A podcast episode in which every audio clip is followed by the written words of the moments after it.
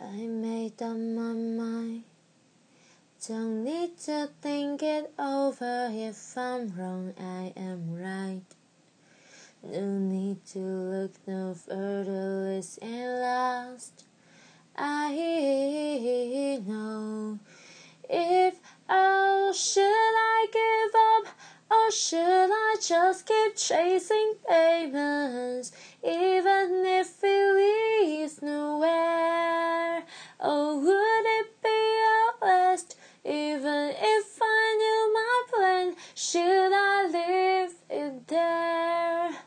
Should I give up or should I just keep chasing pavements even if it leads nowhere?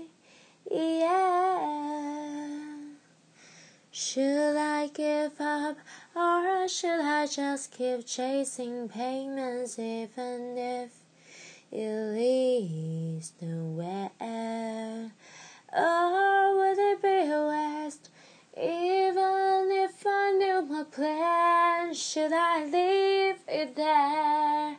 Should I give up or should I just keep on chasing pavements?